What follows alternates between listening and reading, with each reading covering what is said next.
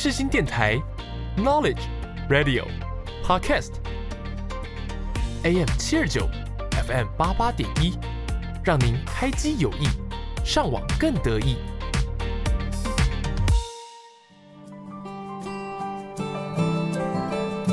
朋友问：社会心理学学什么？我们学了社会学，也学了心理学。朋友说：“那就是社会学加上心理学嘛。”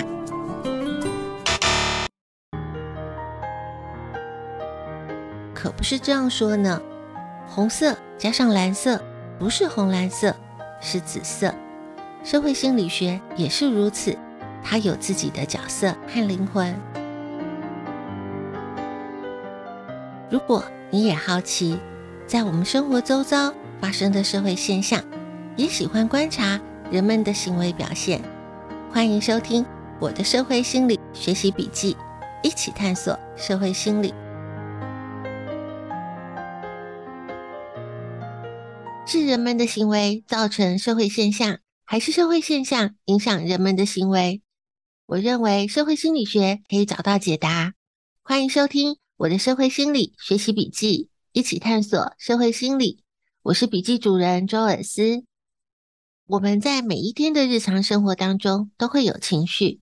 一般来说，我们说到情绪，不外乎就是喜、怒、哀、乐。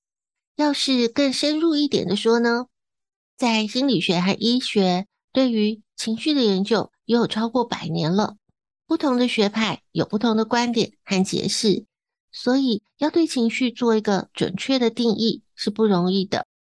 我们广泛一点的说，情绪是受到外界刺激产生的一种反应。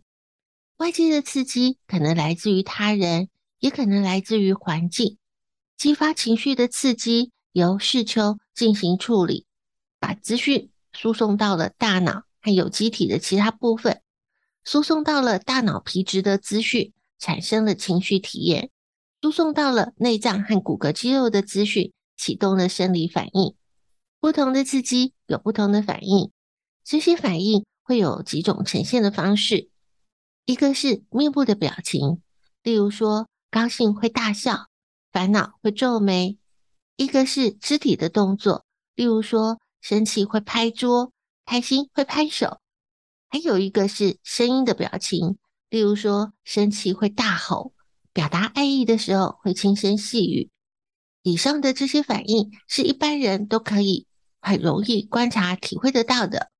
可是有一些很细微的情绪反应，它可能会出现在你的嘴角，它可能会出现在你的手指，也就是说，它可能出现在一些比较细微或者比较不是那么容易观察得到的地方。有句话说：“魔鬼藏在细节里。”这就是我们说的微表情，尤其是在疫情之后，我们都长时间戴着口罩，看不到彼此的脸部表情，懂得观察微表情就更重要了。什么是微表情？微表情会如何展现出来？微表情要怎么观察？今天我们就来讨论微表情。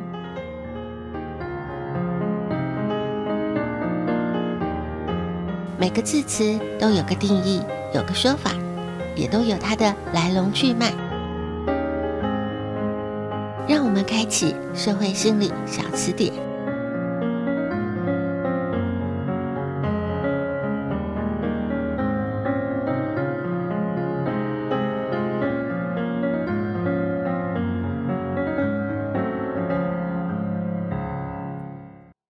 微表情一般是这样定义的。微表情是在二十五分之一秒，也就是零点零四秒之间，脸上出现无意识的表情。怎么说是无意识呢？因为微表情是不受思维控制的，是由情绪引发或者是习惯使然的表情。在生活当中，控制和伪装的表情数量远多于真实表达情绪的数量，而微表情就是那些不受控制的细微表情。会透露出一些真实讯息的表情。说到微表情，我们一定要谈到这位学者保罗·艾克曼。保罗·艾克曼是一位美国的心理学家，他致力于研究情绪和面部的表情。他开发了一套脸部动作编码系统 FACS，他把每个人的表情进行分类。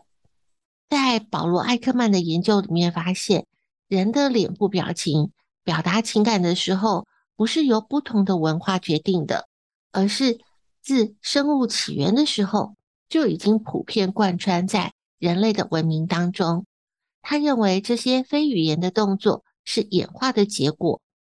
在他的研究当中，有些表达情感的表情有文化上的差异，而有些情感相关的表情对所有的人类来说都是很基本的。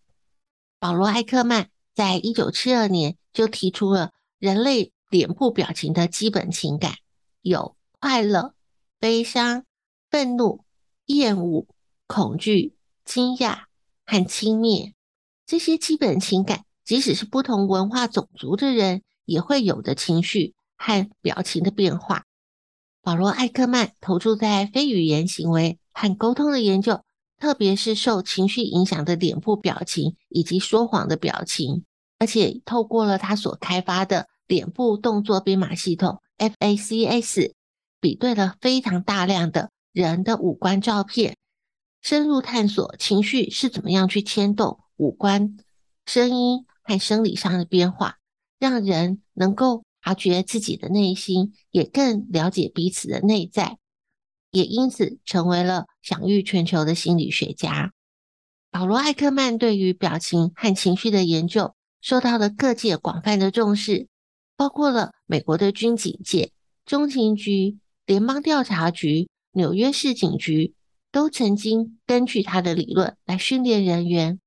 我们非常喜欢的皮克斯动画《玩具总动员》《海底总动员》当中的人物，也是按照他研发的脸部动作编码系统 FACS 来制作的。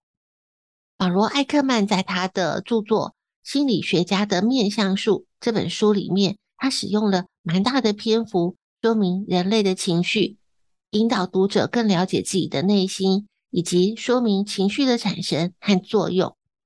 例如说，关于恐惧，为什么有人遇到了危险会僵住，没有办法反应？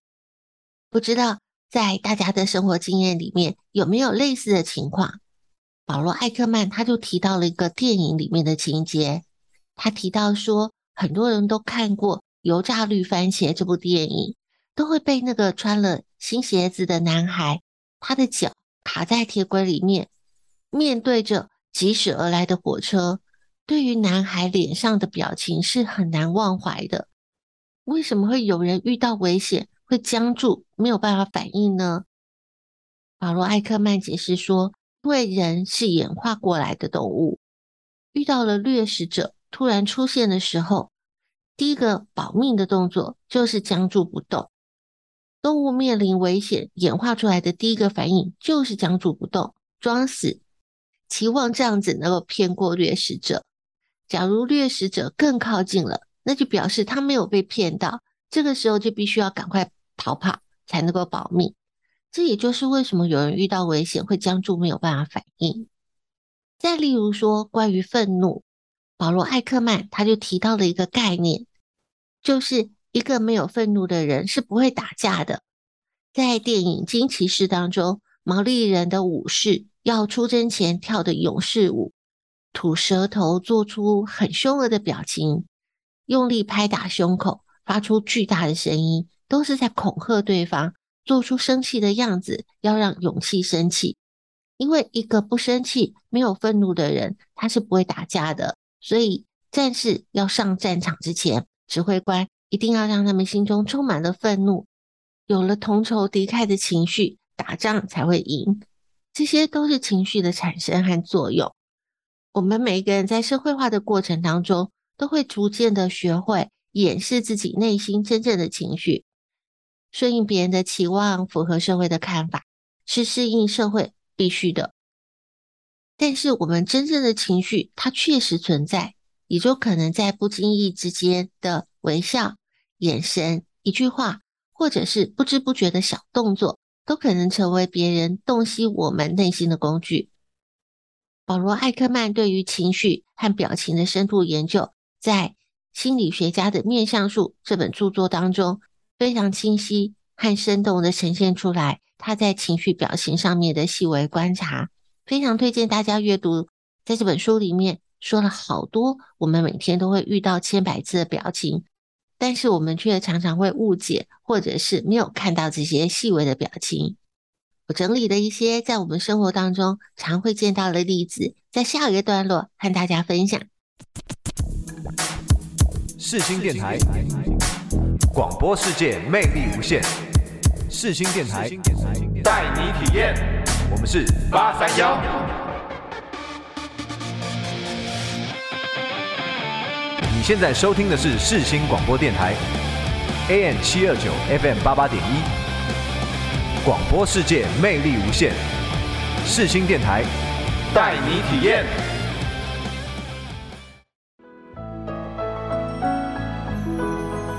科学实验、实战案例，都是个小故事。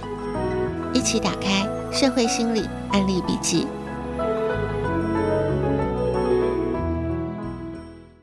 情绪是无所不在的。既然如此，我们就来好好的了解情绪是如何展现的，对自己和对他人都会有帮助。在这里，再推荐一本好书，提供给大家做参考。书名是《微表情心理学》。一眼就能看穿他人的内心世界，作者是王志燕，是由华智文化出版。在这本书里面，作者提出了非常多日常生活可以观察到的案例，是很实用的一本书。尤其在这两年多的疫情影响，我们都长时间戴着口罩，少了许多观察微表情的机会。口罩是遮住了脸，但是没有遮住最容易出卖真实情绪的眼睛。当我们在和别人交谈的时候，如果忽然一时之间不知道要说什么的时候，我们的视线通常都会很不自然的移开。但是如果当一个人目光非常坚定的看着你的时候，那也不一定就表示他是诚恳的，他也有可能是个说谎高手。在这种情况之下，可以透过瞳孔来判断他是不是说谎，因为研究显示。瞳孔的放大和缩小是完全无意识的表现。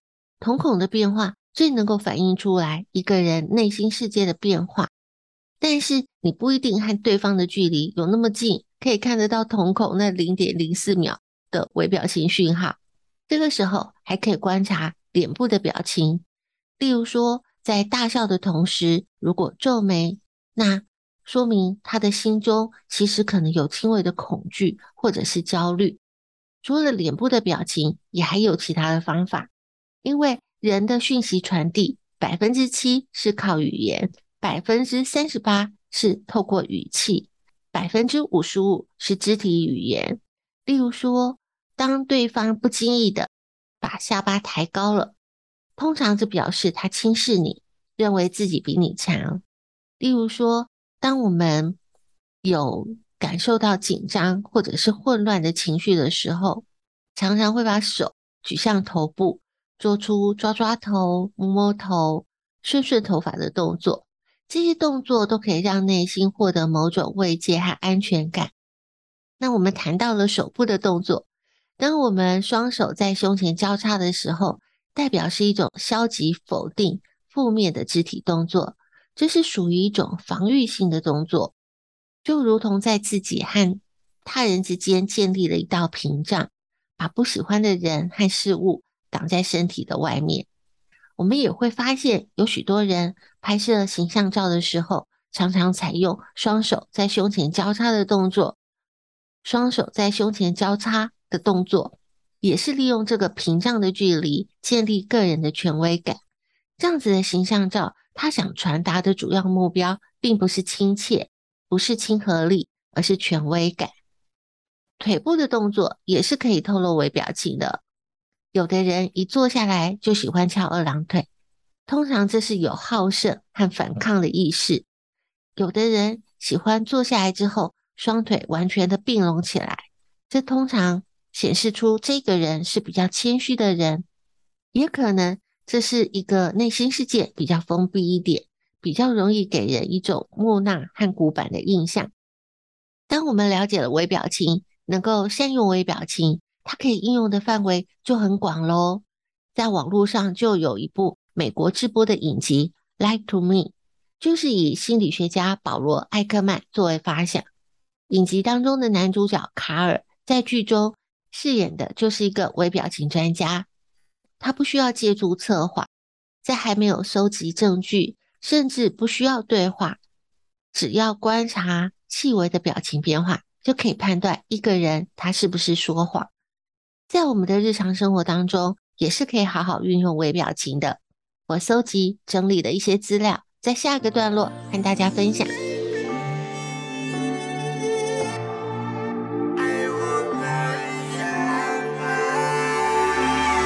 我抱一抱一下，别再想一想一想，给我最最暧昧的抓马。给我抱一抱一下，抱紧每一个当下，抱紧一整个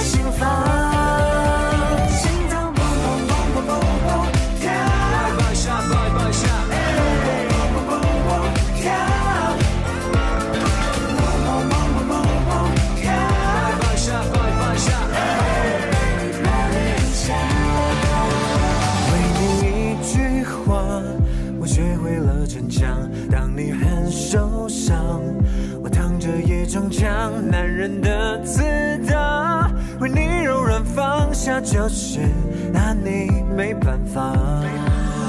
世界再冷漠，有你在就暖和。喜欢你为我勇敢的模样，即使再野蛮，也甘愿被豢养。不如赖在你肩膀，不如抱一下好吗？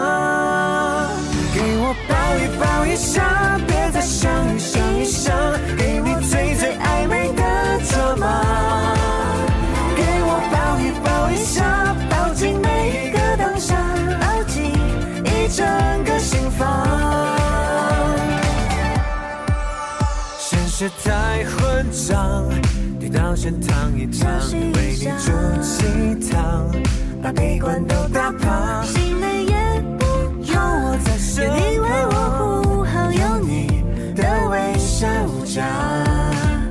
给我抱一下好吗？给我抱一抱一下，别再想一想一想，给你最最。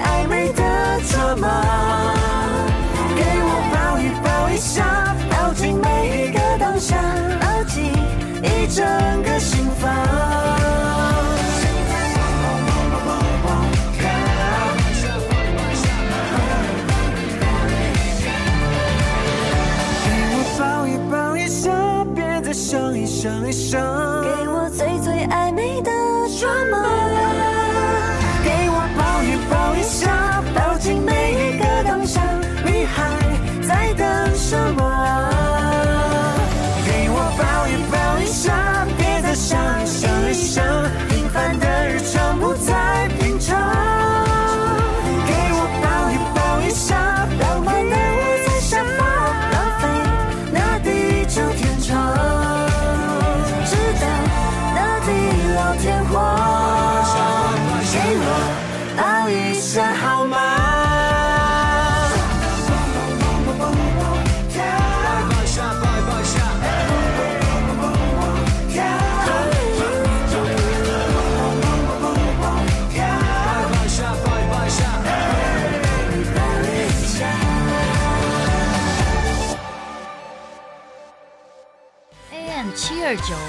欢乐到永久，FM 八八点一就是要你听。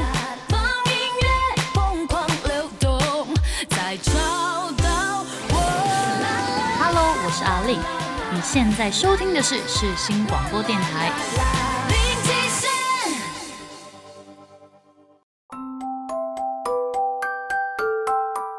生命有限，知识无限，记录有限，感触无限。社会心理课外杂记。当我们了解了微表情，能够善用微表情，就可以成为一个懂得察言观色、解读人心的人，也就表示我们有能力让人际沟通更顺利。我们不管是在家庭、职场各个生活的面向，和人沟通是绝对避免不了的事情。我们也常常借由阅读或者是去参加课程，学习沟通的方法。但是，如果我们没有能够透过微表情去解读对方真正的情绪，我们学到的方法很可能也没办法正确的使用。所以，能够了解微表情，就已经拥有沟通最强大的武器。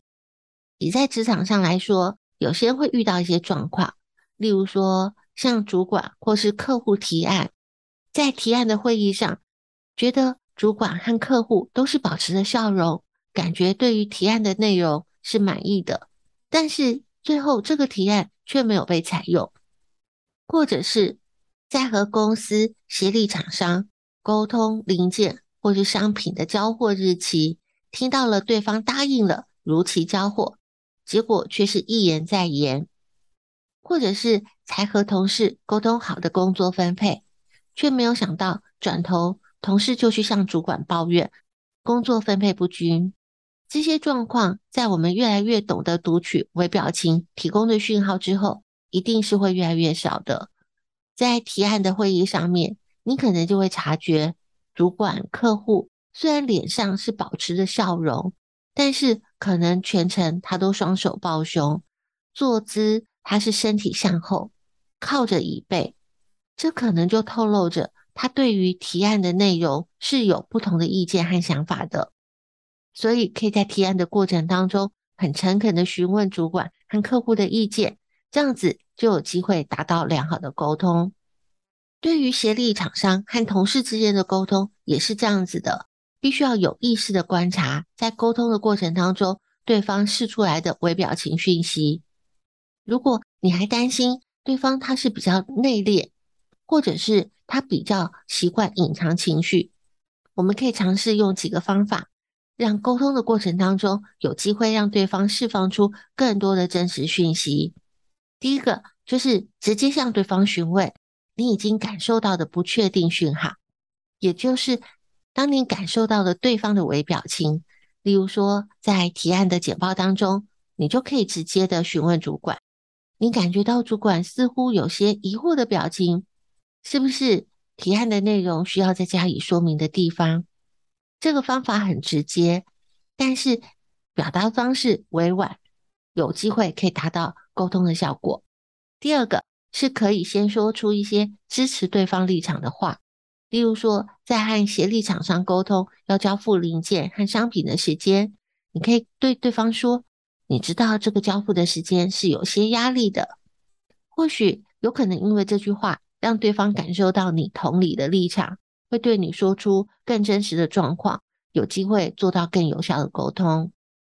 第三个是必须要同时观察不同的微表情呈现方式，例如说。当你和同事在讨论工作分配的时候，除了对方言语的表达之外，是否有眼神的闪烁？是否有其他的肢体动作？综合的评估来自不同来源的微表情，就有机会更正确的解读同事他对于你所提出来的工作分配方式是不是真的认同。微表情除了可以应用在我们的日常生活，也已经应用在 AI 的技术上面了。例如说，已经有线上的课程的主办机构，它透过了 AI 的技术进行微表情的识别，可以对学生专注和困惑的程度，以及老师和学生之间的互动进行一些指标的分析，进一步的透过学生的视角来评估在课堂内教学的效果。这比起传统的课后问卷，更可以帮助了解学生对于课程的评价。也可以帮助老师调整和优化教学的内容和方法，得到更好的教学效果。透过了 AI 技术进行微表情识别，也逐渐应用到了警方审讯、侦查，还可以应用到金融方面的领域。所以，微表情在科技应用上面，未来的发展范围也是会越来越广的。当我们能够掌握读取他人的微表情，也就表示我们越来越能够看透身旁的人和事，有机会掌握先机，也更可能避开危机。当然，我们更容易把握好人际之间的互动，有机会把人生的主控权掌握在自己的手中。既然如此，我们更不能忘记了善良和关怀。我记得有读到一个章节，是关于微笑的力量。微笑是我们最好的表情。当你微笑着和他人说话的时候，你说服别人的成功几率是使用其他表情的七倍以上哦。希望今天讨论的主题微表情，对于我们日常生活当中无法回避的人际沟通能够有所帮助。节目的时间有限，知识无限，还有很多相关的资料可以透过了专题报道、研究文献、主题书刊，都能够帮助我们更进一步去了解。也欢迎在粉专分享你的笔记内容，透过了知识的分享。我们一起成长，感谢您今天的收听，我们下次见。